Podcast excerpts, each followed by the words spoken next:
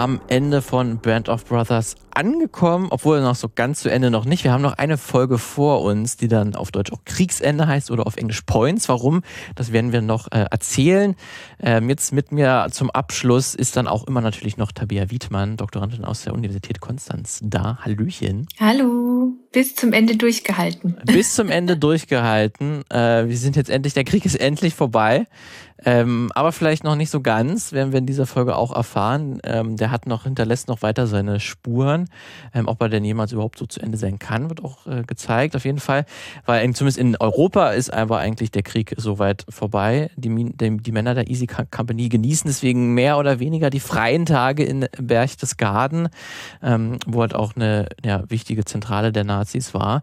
Die viele Freizeit, ähm, auch viel Alkohol und auch ein Punktesystem, das verhindert, ähm, dass sie nach Hause zurückkehren können, sorgen allerdings für äh, weitere Unzufriedenheit und auch Tote.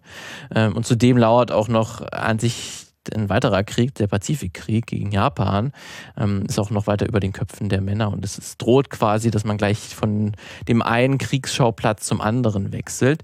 Ähm, bevor jedoch jetzt eine groß weitere Stationierung ansteht, ka kapituliert Japan, ähm, womit dann der Zweite Weltkrieg auch endgültig sein Ende findet.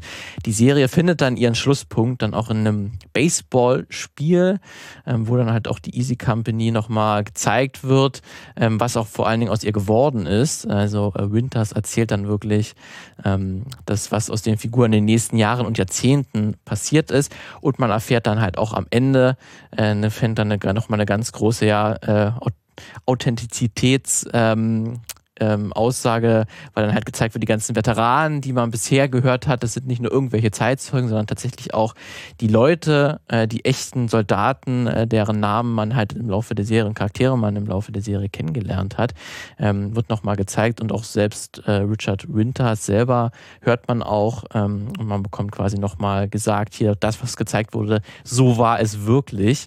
Äh, wir haben ja schon jetzt in den vergangenen neun Folgen erzählt, dass es so wahrscheinlich auch nicht wirklich war, und dass vor allen Dingen auch viele Elemente und, und Narrative eingesetzt werden, die das dann doch in eine bestimmte Richtung auch immer drehen und auch auf sehr bekannte Elemente ähm, der US-Darstellung des Zweiten Weltkrieges zurückgreift. Ähm, was aber auf jeden Fall ganz interessant ist in dieser Folge, dass man sich so ein bisschen in einer Art Zwischenebene zwischen Krieg und Frieden befindet, weil eigentlich ist ja der Krieg vorbei, aber so ganz zu Ende ist er dann auch nicht, weil wirklich Frieden haben die Soldaten nicht. Ähm, das, weswegen es auch noch zu Toten in dieser Folge kommt, auch durch Racheaktionen Reaktion auf Seiten der US-Soldaten, die so quasi ein bisschen selber Selbstjustiz betreiben. Ähm, man hat auch noch mal so eine Rede von einem deutschen General, ähm, wo noch mal auch verglichen wird die Kriegserfahrung zwischen Amerikanern und Deutschen. Man hat so diese ganz krasse Idylle, die hier in Berchtesgaden aufgezogen wird. Wahnsinnig viele weite Shots, äh, wo die wunderschöne Landschaft in Sonnenuntergängen gezeigt wird und äh, Winters ist sehr häufig irgendwo in einem, in einem Bach unterwegs und schwimmt dort. Aber diese Idylle wird dann halt sehr stark gebrochen, halt auch mit den ganzen Ereignissen, die noch im Laufe dieser Folge passieren. Ähm, und man hat halt auch diese, am Ende auch diese schöne Parallele zwischen Sport und Krieg. Ähm, und das ist dann auch was, ähm, wir können ja dann gleich auch am, am, Anfang einsteigen, weil dieses Mal werden keine Veteranen-O-Töne eingesetzt. Wir erfahren auch am Ende warum, weil dann halt dann dieser Rückgriff kommt, okay, Surprise, es sind hier die Echten, die hier auch nochmal sprechen und nochmal einen schönen äh, Punkt setzen, denen auch nochmal gesagt wird, dass wir waren im Prinzip die äh, Greatest Generation in den letzten O-Tönen. Aber äh, es beginnt erstmal dann auch im Juli 45. Ähm, Winters ist in, ist in Österreich, glaube ich, Zelle, Zell am See, ähm, wird gesagt. Und da schauen sich äh, Winters und Nixon schauen sich auch nochmal alte Fotos an. Äh, bringt halt ähm, ein altes Fotoalbum mit vom Beginn ihres Kriegsdienstes, wo sie dann, glaube ich, auch so ungefähr sagen, sie erkennen sich gar nicht mehr wieder, obwohl sie jetzt nicht groß anders aussehen, aber sie haben jetzt ganz andere Erfahrungen gemacht ähm, und sind eigentlich andere Menschen geworden. Ja, ist ganz interessant, ähm, wie man diese Episode noch hat. Ich würde sagen, es ist ja ein ungewöhnlicher Anschluss nochmal. Oder es ist etwas, was man vielleicht gar nicht so viel sieht, weil normalerweise hat man ja so, der Krieg ist vorbei. Und dadurch, dass ja man am Ende der letzten Episode hörte, also ähm, Hitler hat sich erschossen, ist ja dieses Siegmoment so kurz davor. Und das ist also ganz, ganz interessant, finde ich doch durchaus, sich dann nochmal diese Übergangszeit zu fast diesem Limbo mh, mm, zu widmen, was da also alles passiert und ähm, passieren kann. Und wir werden ja hier wieder, also bedient ja die, die Episode wieder eine Voice-Over-Narration, also mit äh, Winters, der uns jetzt als Zuschauende wieder an der Hand nimmt und uns begleitet. It was more than three years since Lewis Nixon and I decided to join the paratroops. And more than a year since we'd first gone to war. Not knowing what would happen to us. How long we'd be fighting. Where we'd end up. I certainly didn't expect to find myself at a place like this. Man merkt aber direkt vom, vom Beginn an, dass es jetzt, dass es was, also dass es nochmal eine neue, neue Abschnitt beginnt, also allein so in der Ästhetik ähm, diese Sepia-Töne sind zurück. Man hat viel mehr Farben, viel mehr Grün. Also es, allein von der die Bilderqualität rückt das Ganze irgendwie viel näher an die an die Gegenwart. Und allein da hat man noch mal so einen diesen Zeitsprung, den impliziten, aber auch noch mal eine viel nähere Nähe zu uns zuschauen, denn wie er da also erstmal in Badehose durch den See hüpft und ähm, schwimmt.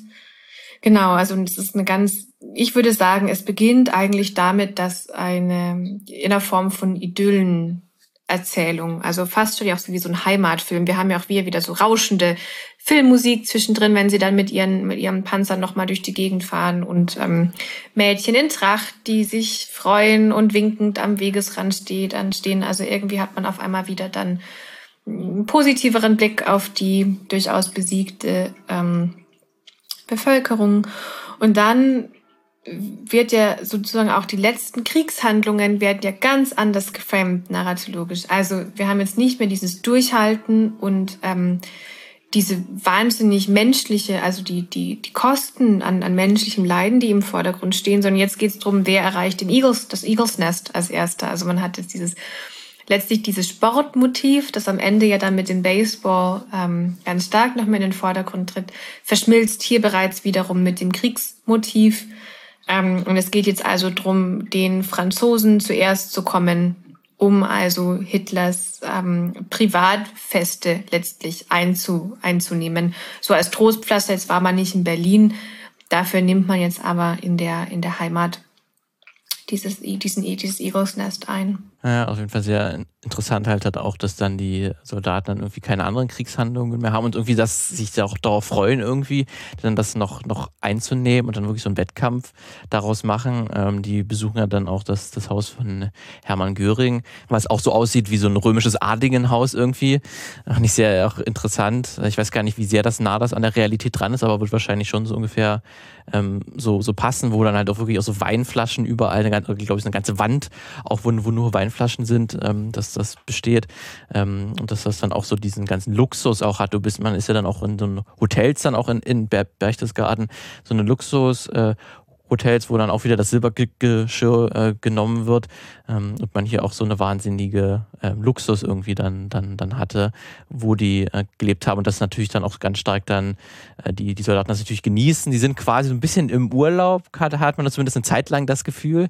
Ähm, das ist dann aber doch nicht ganz so und hat man dann allein auch, wie du gesagt hast, durch diesen ganzen Idyllenshot, ähm, diesen Heimatfilm-Charakter, hat das dann total was erstmal Schönes irgendwie.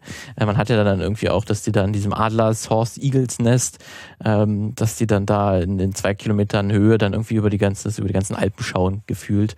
Ähm, mhm. Und dann halt auch in der Szene dann auch gesagt wird, okay, jetzt hat auch die deutsche Armee kapituliert komplett, also jetzt ist wirklich der Krieg in Europa vorbei ähm, und eigentlich ist alles ja super und eigentlich kann es ja jetzt eigentlich nur, nur besser werden, aber wir lernen, nee, eher nicht so. genau, also in eben diese Idylle tritt dann ja, treten dann immer mehr diese die Konstruktionen desselben. Ich finde nochmal, ich fand gerade den Punkt, ähm, den du gemacht hast, den würde ich auch nochmal unterstreichen mit dieser Darstellung des Luxus, ähm, an dem sich jetzt durchaus ja auch die Amerikaner bereichern. Aber ähm, es sagt nochmal oder es zeichnet nochmal ein anderes Bild, weil man durchaus ja auch ähm, die deutsche Bevölkerung davor als leidend und als einfach verarmt und kriegsgebeutelt ähm, gezeigt hat. Das heißt also auch dieses Leiden fürs Vaterland. Und in dem Moment wird dann diese diese Nazi-Riege und ähm, Elite als eben nicht Leidende, sondern eben als, als verschwenderische Luxustruppe ähm, auch nochmal abgesondert. Also in dem Moment wird immer wieder zur Frage, what's a good leader, who's a good leader? Und in dem Moment wird also klar nicht nur, dass also Hitler mit seinem Selbstmord die Männer, die für ihn gekämpft haben, im Stich lässt und sich der Verantwortung entzieht, sondern auch hier merkt man bereits, also in dem Moment, ähm, dass also dieses nationalsozialistische System als korrupt und eben als keine gesunde Führungshierarchie inszeniert wird, also allein mit diesem, mit diesem Verweis auf den Luxus, den jetzt aber die Soldaten genießen können. Das fand ich gerade einen interessanten Aspekt von dir. Und wie jetzt aber sich halt diese Idylle auch für die Soldaten ähm, wieder dekonstruiert, indem äh, ein neuer Kriegsschauplatz ins Gedächtnis hier letztlich gerufen wird, nämlich äh, mit diesem Hinweis, mh, mm, es geht weiter nach Japan, es geht in den, also an die pazifische Front. So, when are we going? We don't have a date yet. We gonna tell the men right away? Some of them will have enough points to go home instead. Not many. Their only medal's Purple Heart. I think most of us here will have enough. And each of us will have to decide what to do. I don't know how long we're waiting here for orders, but I want those veterans who are staying, all new replacements ready to fight. That means rifle ranges. That means daily close order drills. That means troop reviews, but above all, it means physical training. Get your NCOs on it. Und dass auch diejenigen, die das Ganze also jetzt überlebt haben, davor nicht geschützt sind. Und hier kommen wir also zu den Points. Along the Jap southern defense line, the Yanks progress slowly, facing one of the fiercest artillery barrages of the war. Each small advance is gained by sheer grit in the face of withering fire from a suicidal enemy being slowly hammered back into the hills. The going is brutal, and our casualties are high. But Okinawa is the next big step towards victory over Japan. A victory that can only be won by work, war bonds and heroic sacrifice. Ähm, fand ich auch nur davor ganz interessant, weil das ist ja so eine ganz kurze, ähm, so eine Art Film, schauen sich da die Soldaten über den Pazifikkrieg an und informieren sich quasi, was geht da gerade ab, wie ist, wie unterscheidet der Krieg sich äh, von dem in Europa.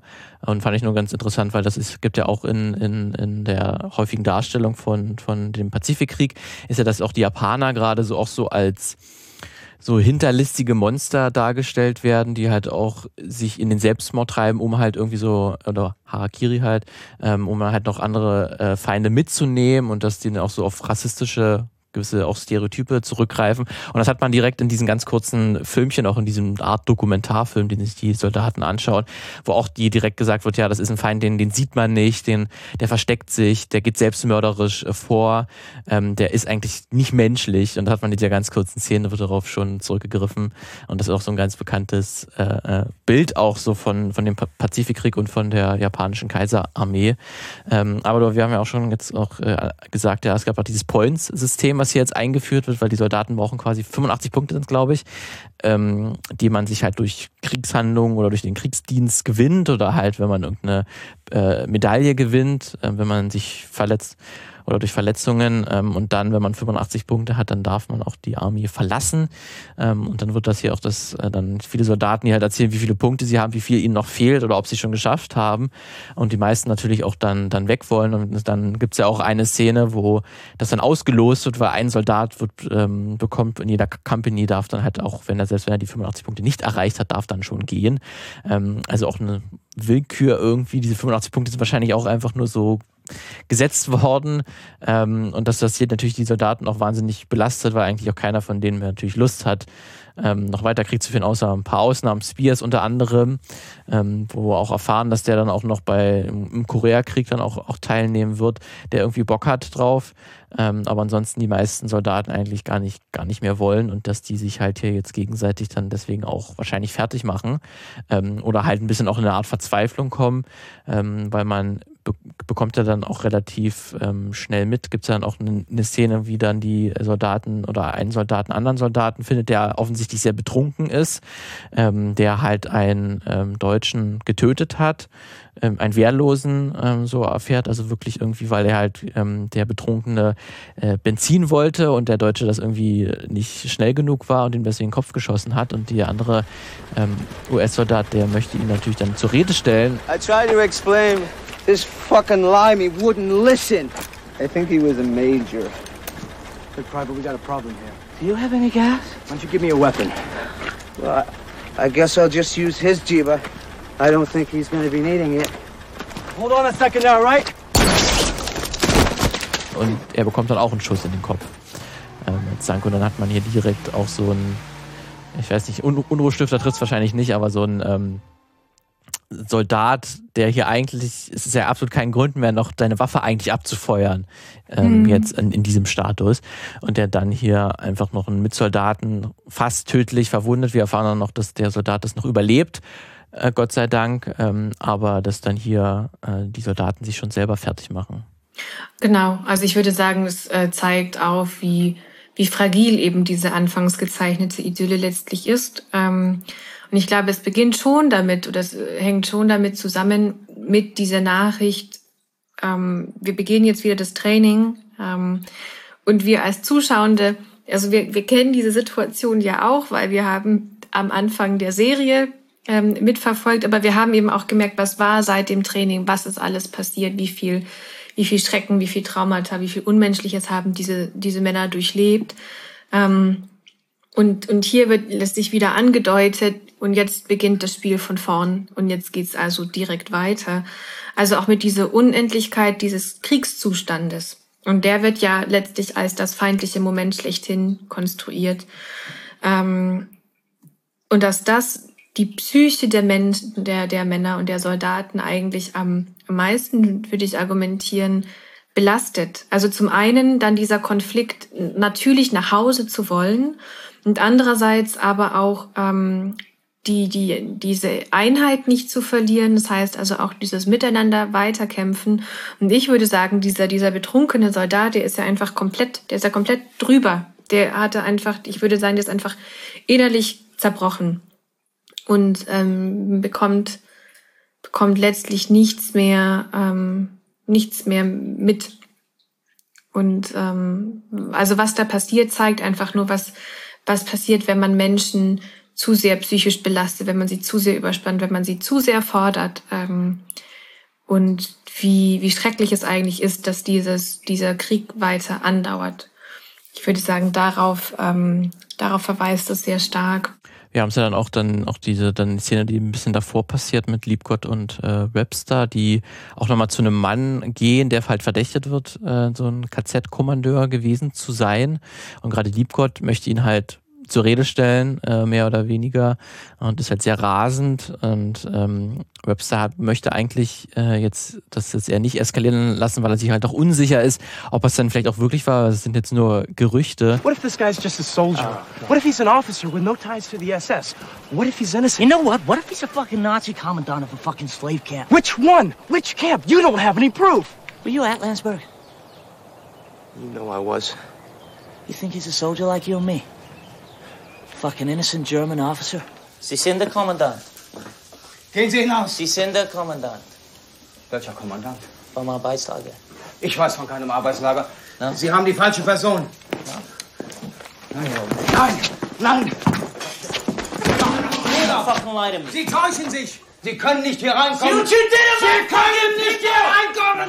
Nein, nein, bitte nicht schießen. Bitte. Und man hat ja auch in der vergangenen Folge haben wir ja auch erfahren, dass es ähm, die Ereignisse von der Befreiung des Gesetzes gerade auch Liebgott mitgenommen haben und der hier auch so eine Art Selbstjustiz äh, betreibt und dann auch diesen Mann ähm, quasi erschießt oder zumindest anschießt, ähm, der dann noch flüchten kann und dann der dritte Soldat, der auch noch bei dieser ganzen Aktion dabei ist, der ihn dann äh, letztendlich in den Rücken schießt. Ähm, also hier, dass wirklich die, die äh, Soldaten Selbstjustiz betrieben haben, ähm, weil sie dann halt auch irgendwo ähm, obwohl der Krieg eigentlich vorbei ist, aber sie wollen noch irgendjemanden zur Rechenschaft ziehen. Weil jetzt für dieses ganze ähm, KZ-Befreiung und für die Verantwortung dafür konnten sie ja keinen, in der letzten Folge haben sie ja keinen gefunden, quasi keinen Übeltäter, nicht den einen Täter ähm, oder die äh, wenigen Täter, die es dann gab, sondern die waren schon alle weg. Ähm, deswegen ist dann hier auch nochmal dieser, dieser Rückgriff und dass man dann das versucht, irgendwie Gerechtigkeit walten zu lassen. Ähm, es wird ja auch offen gelassen, ob er denn dieser Mann, der da dann erschossen wird, ob der wirklich der KZ-Kommandeur war. Mhm. So zwar, sie hat zwar, glaube ich, auch gesagt, es ist sehr wahrscheinlich, dass das war, aber es wird jetzt nicht hundertprozentig bestätigt. Also es bleibt dann halt auch offen. Ja, also ich, ganz klar bleibt ähm, was du gesagt hast, also was du schon bereits angesprochen hast, diese Suche nach Gerechtigkeit. Und ich glaube, auch das hängt wieder damit zusammen, ähm, was ja immer wieder inszeniert. Warum, warum kämpfen wir eigentlich? Warum war es das überhaupt wert, so diese Frage? Und ähm, ich würde sagen, eine mögliche Antwort, die man sich dann selbst darauf möglicherweise versucht hat zu geben, ist, wir stiften Gerechtigkeit. Was wir hier tun, das tun wir, um diejenigen zur Strecke zu bringen, diejenigen zur Rechenschaft zu ziehen, die also ähm, Missbrauch getrieben haben an am menschlichen überhaupt.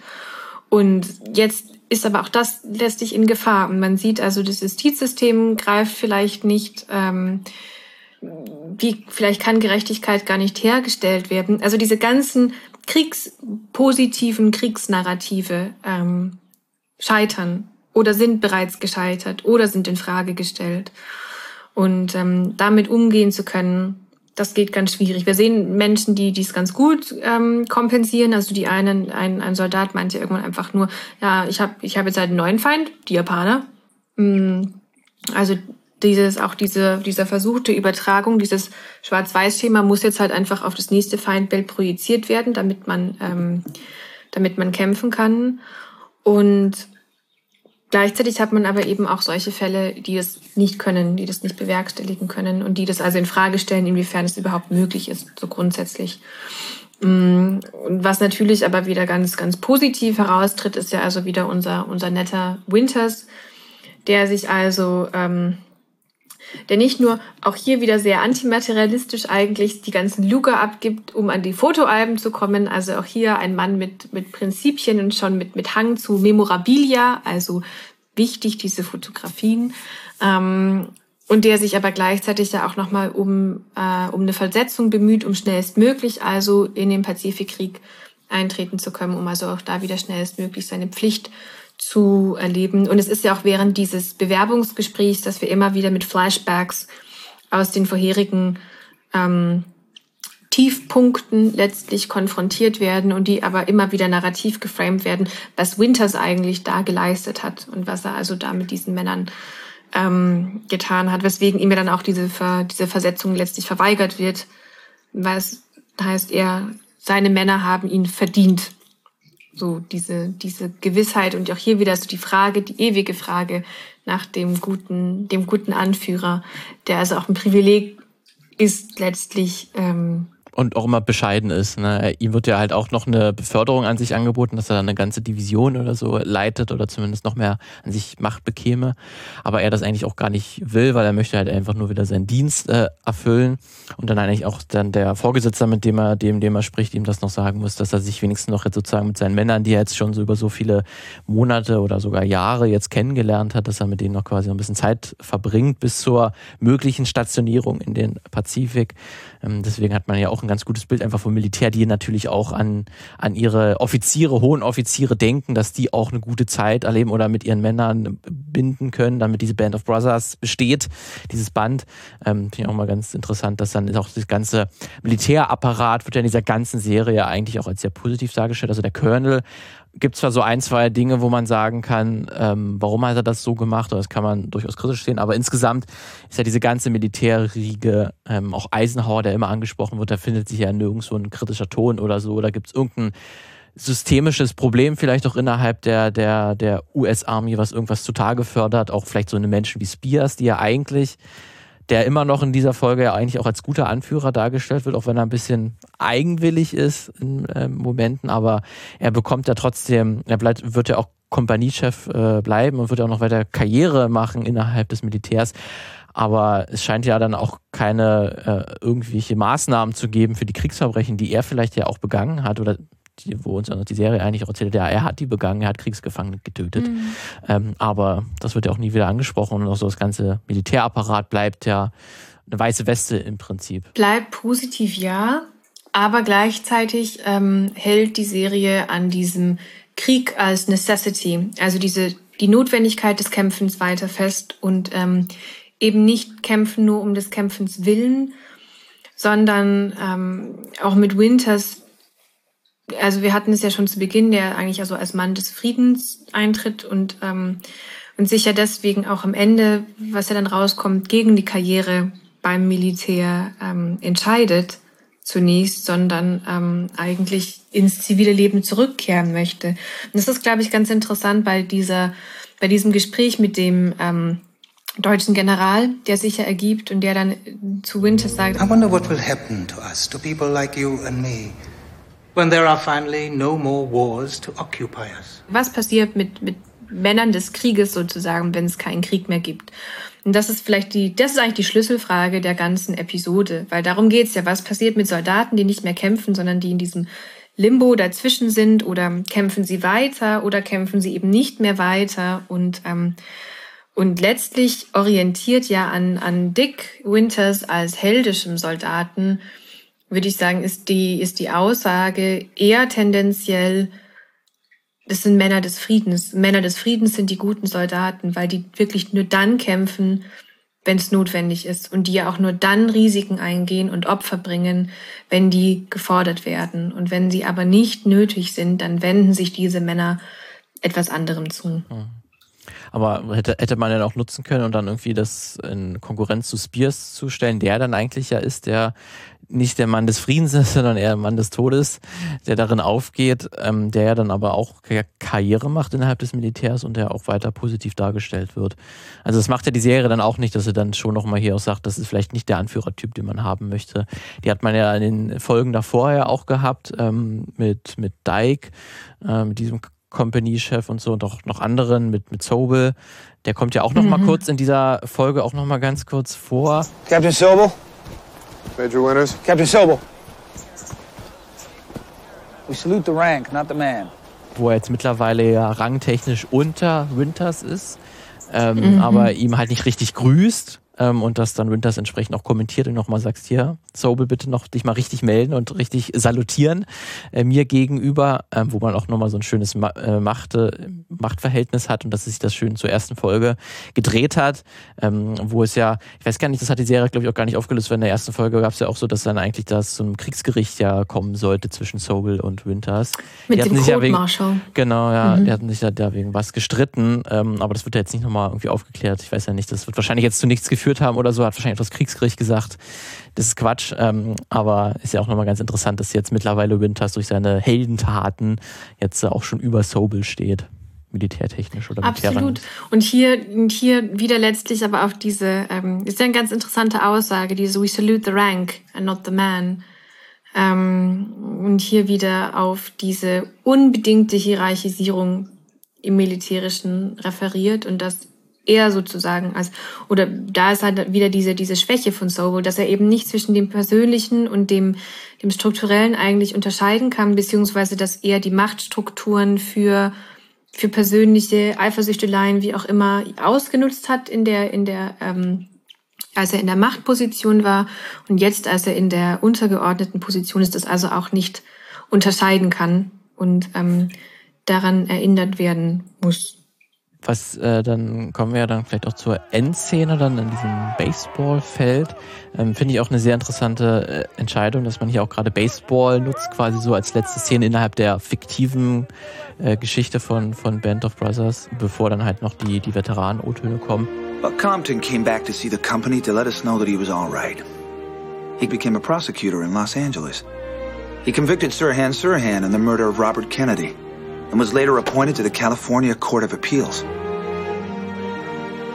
David Webster became a writer for the Saturday Evening Post and Wall Street Journal, and later wrote a book about sharks. In 1961, he went out on the ocean alone and was never seen again.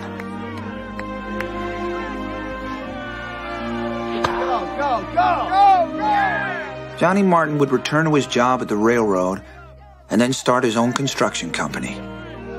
He splits his time between Arizona and a place in Montana.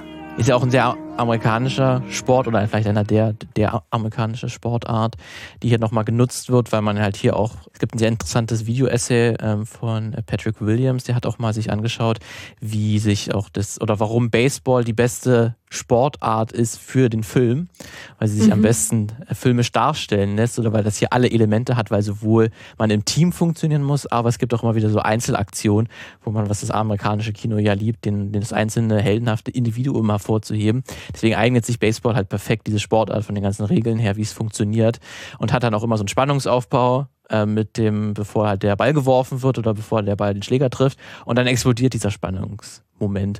Und deswegen ist ja, glaube ich, auch nochmal eine sehr interessante dann Entscheidung, dass dann hier auch Band of Brothers das Baseballspiel nutzt, ähm, um nochmal die einzelnen Figuren in den Fokus zu stellen und zu sagen, äh, das ist Belaki, Lipton, was ist aus denen geworden und die man die alle nochmal kurzzeitig beim Baseballspielen sieht, damit die alle nochmal kurz im Fokus sind. Ähm, fand ich dann auch eine sehr interessante Entscheidung. Du hattest ja auch schon angesprochen, auch dass generell so ein bisschen Sport in dieser Folge auch ein bisschen vorkommt, so ein bisschen Krieg als Sport, ähm, dass man hier das auch den, die Vergleiche nochmal noch mal hat. Ähm, das ist dann, glaube ich, auch nochmal sehr interessanter Punkt. Ich glaube grundsätzlich genauso dieses, also Sport, Krieg und Spiel ich glaube, diese drei äh, Größen sind ja immer und immer wieder so, kreisen ja auch viel umeinander ähm, und kamen immer wieder an. Und das kondensiert sich hier, finde ich, sehr, sehr anschaulich. Ähm, dass ja auch dieses, würde ich schon sagen, so dieses Spiel des Lebens auch durchaus amerikanischen Lebensvorstellungen ähm, entspricht, ja auch doch durchaus auch sehr orientiert an You Win, You Lose. Ähm, wo ist mein Status, wie bin ich aufgestiegen, so dieses Spiel des Lebens, wie habe ich mich da geschlagen und das bewältigt. Und ähm, dass das eigentlich hier so dieses Übergangsmoment wiederum verweist, also die Einzelleistung, die Teamleistung, die ja auch in den ganzen Kampfmissionen ähm, hervorgehoben wurden.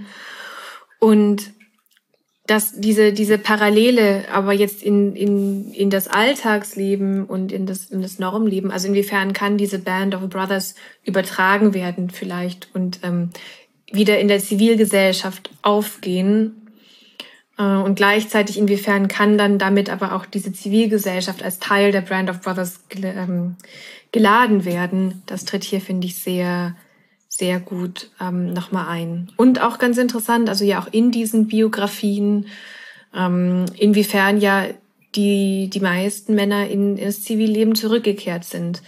Und gerade auch eben nicht in irgendwelche ähm, fancy High-Ranking-Jobs, die meisten, sondern ähm, wirklich auch ganz viel ja dann auch wieder diese vom Scratch to Riches, vom Rags to Riches nacherzählt wird. Also inwiefern hat der eine dann ist irgendwo ins Metallgeschäft eingestiegen und hat jetzt seine große Contractor ähm, Figur. Also auch hier haben wir ganz kurz dann wieder diese Aufstiegserzählungen, diese Machererzählungen, diese uramerikanischen Erfolgserzählungen ähm, eingebettet dann in diesen Sport. Und aber auch hier wieder Männer, die nicht Männer des Krieges waren, sondern eben den Weg zurückgesucht haben, ganz stark. Und eben den Weg zurück als dieser Citizen, also dieser Citizen Soldier, ähm, der ganz normal, der nicht besonders ist, der sein, sein Leben lebt, der dann Taxi fährt und der trotzdem gleichzeitig in Bastogne im, im Krieg lag und ähm, auf seine Männer aufgepasst hat. Ja, also ganz gewöhnliche Leute. Es gibt dann auch welche, die dann auch nur im Taxi gefahren sind oder, so, oder Taxifahrer waren. Genau. Äh, und die dann halt das vor dem Krieg gemacht haben dann waren sie im Krieg und dann kehren sie zurück und machen genau das Gleiche äh, weiter, wo sie auch quasi aufgehört haben, ähm, wo man halt einfach dann auch diese Citizen Soldiers, genau wie du gesagt hast. Ähm, das hat man dann auch dann, dann geht die Serie ja dann über in die Veteranen-O-Töne, wo wir dann erfahren. Ähm, das sind ja auch alles die, die Charaktere, die man hier kennengelernt hat, ähm, die echten Zeitzeugen sozusagen, wo dann auch nochmal quasi einfach nur dargestellt wird, was für tolle Männer das im Prinzip natürlich waren, die auch alle bescheiden sind natürlich und die alle sich dankbar dafür sind, dass sie, dass sie Teil dieser Band of Brothers waren. und dann es endet er dann sozusagen der, die letzte Anekdote ist dann, dass einer dieser Veteranen irgendwie erzählt. I cherish the memories of a question my grandson asked me the other day when he said, Grandpa, were you a hero in the war? Dass sein Enkel ihn mal gefragt hat, ob er äh, ein Kriegsheld sei. Grandpa said no. er sagt, nein, er ist kein Kriegsheld, äh, kein Kriegsheld, aber er war in einer Kompanie von Helden. But I served in a company of heroes am Ende das, was man wahrscheinlich mitnehmen soll im Sinne der, der Filmemacherin dieser, dieser Serie, die das gerne dann noch mal so sagen wollen, was für den, die krasse Leute oder für tolle Leute das gewesen sind.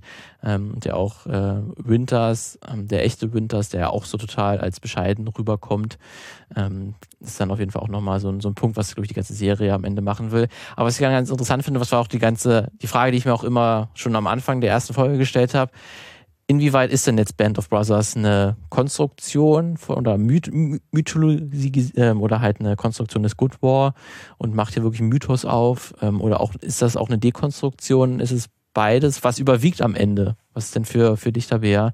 Was würdest du sagen? Was über, überwiegt denn jetzt mehr? Welche narrativen Elemente? Eher diese Überhöhung auch der Kriegserfahrung? Ähm, wir haben ja auch in, jetzt in zehn Folgen jetzt auch erzählt, warum das auch durchaus problematisch sein kann, was hier für mhm. Mittel eingesetzt werden.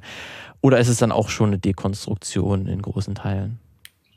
Also ich würde absolut ähm, auf Konstruktion ähm, in Richtung Konstruktion tendieren. Gerade auch nochmal mit diesem so überaus pathos geladenen Ende, also in dem nicht nur diese Company of Heroes und kurz davor wird also Henry Fifth zitiert und diese Band of Brothers damit sogar einen Shakespearean mythischen ähm, Königs äh, Ursprung findet. Also da wird diese, diese Genealogie der Helden und auch dieser heldischen Bruderschaft nochmal wachgerufen. Das heißt also, diese, diese Kriegserfahrung darf sich da in eine höchst ruhmreiche Tradition ein, ähm, einreihen.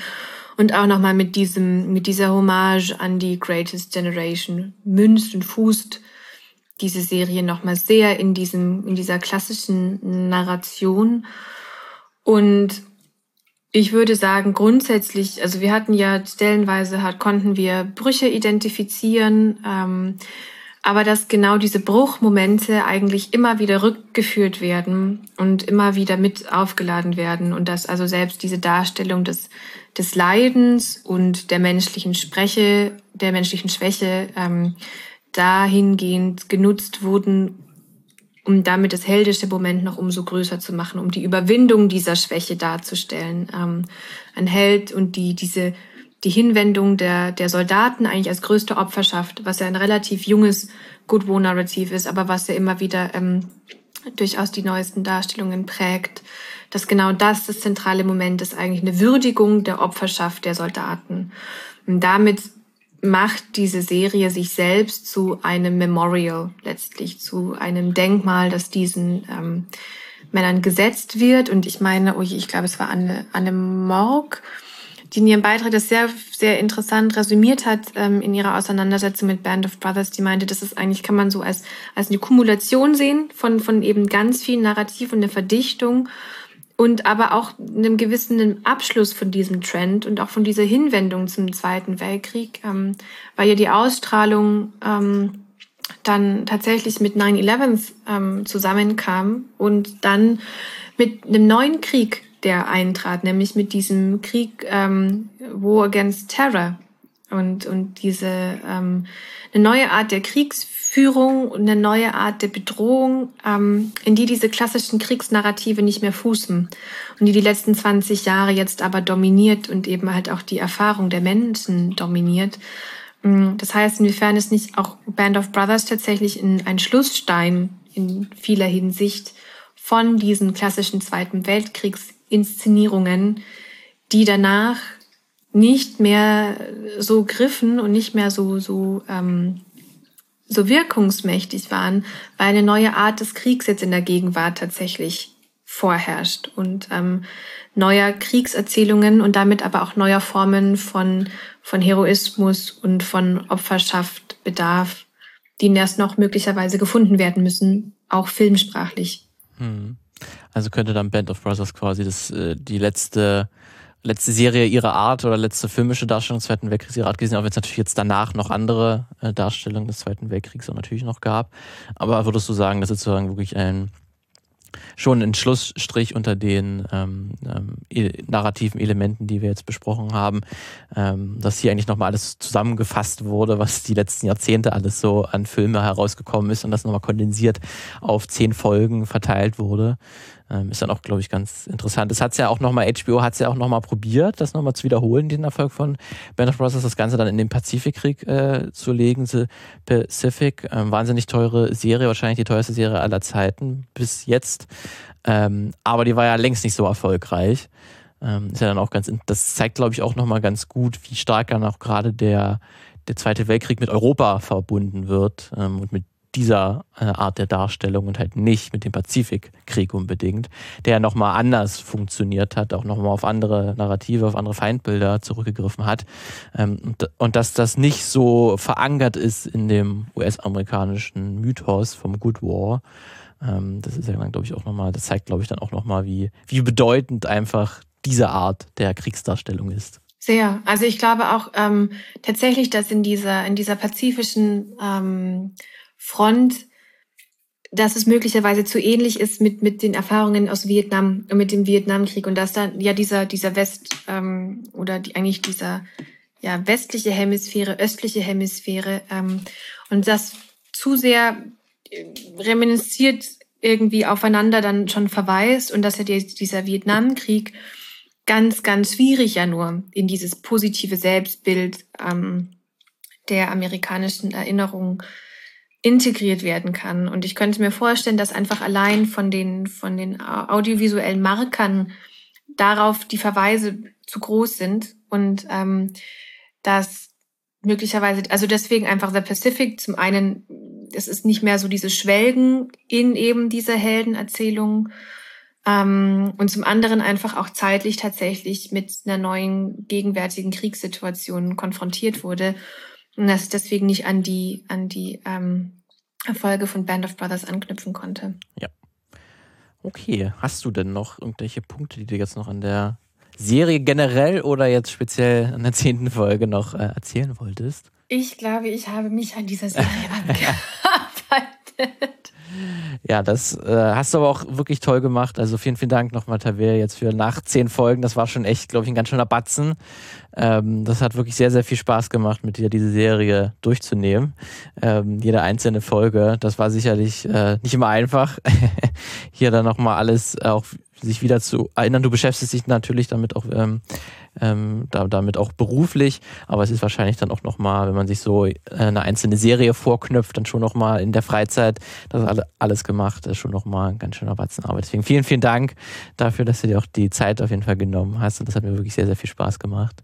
Ich hoffe, dir auch ein bisschen. Ja, absolut. Ähm, ich ähm, habe es, glaube ich, im Vorgespräch mal erzählt. Ich hatte die Serie ähm, eben gesehen und dachte, ich kann die also noch intensiver in meine Dissertation packen und konnte das dann nicht und dachte mir, oh, so viel dazu gesehen und also, also es ist auf jeden Fall ähm, jetzt gar nicht auch, auch bewerten zu sehen, dieses vielleicht Einordnung in diese klassischen Narrative und ähm, weil eben Stereotype, auch wenn man sie als Stereotype entlarvt, sie sind ja trotzdem wahnsinnig wirksam und auch, auch ich konnte mich dem ja auch immer nur schwierig entziehen und ähm, deswegen ist es ja auch eine, eine sehr bildergewaltige Serie und durchaus ja eine Erfahrung, die ähm, bereichernd und interessant ist. Ähm, und von daher war es doch für mich jetzt doch auch nochmal schön, ähm, dieses Wissen oder mit dieser Serie nochmal anders in Kontakt treten zu können und ähm, auch sicher da nochmal für meine Forschung auf digitale Spiele ähm, den einen oder anderen Impuls mitzunehmen. Von daher war ich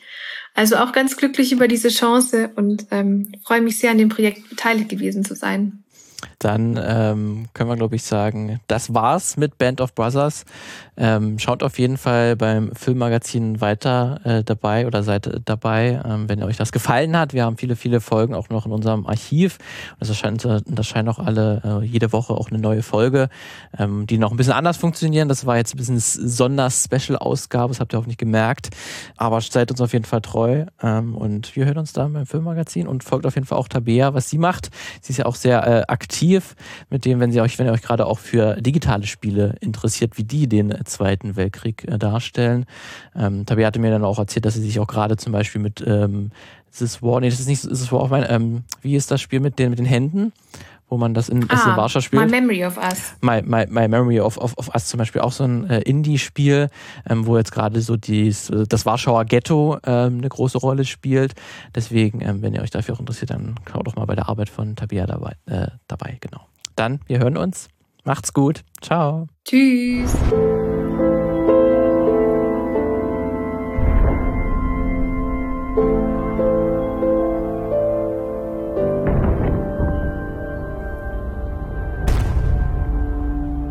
Die Band of Brothers Episoden sind ein Projekt vom Filmmagazin.